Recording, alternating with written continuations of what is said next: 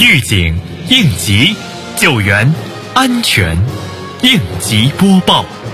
本节目由西安市应急管理局支持播出。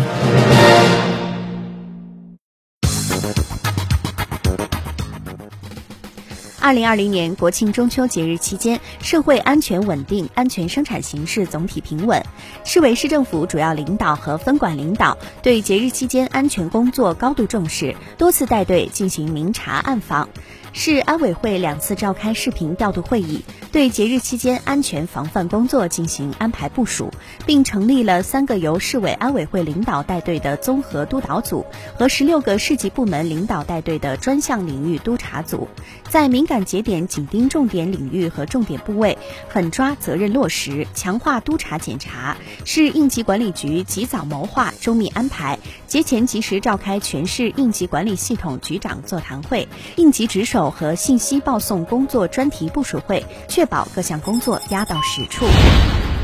十月十号上午，市应急管理局组织召开全市应急管理工作视频会议，市应急管理局局领导、各专员、处室负责人参加会议，各区县应急管理部门领导、科室负责人在分会场参加会议。会上，碑林区、灞桥区、临潼区、长安区、曲江新区、高新区应急管理部门汇报国庆中秋期间辖区安全防范工作。市安委办主任、市应急管理局党委书记、局长黄慧强同志总结了国庆中秋假期安全防范工作情况，分析了当前安全形势和存在的突出问题，并对认真贯彻落实习近平总书记关于防范化解重大安全风险重要指示精神、市委市政府决策部署和全市节后安全防范重点工作进行安排。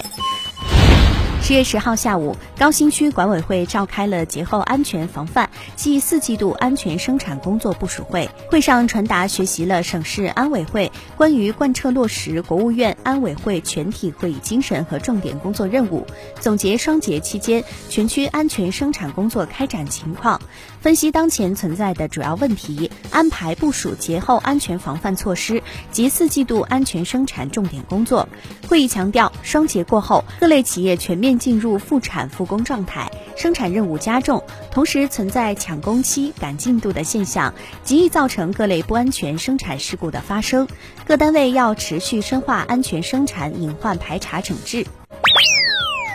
西安应急管理局提示：提高安全生产意识，避免出现以下危险行为：一、违章操作，未经许可开动、关停移动机器。开动关停机器时未给信号，开关未锁紧，造成意外移动、通电或漏电等；忘记关闭设备，忽视警告标记、警告信号，操作错误，奔跑作业等。二、拆除了安全装置，安全装置堵塞，作用失效，调整的错误造成安全装置失效。三、临时使用不牢固的设施，使用无安全设置的设备。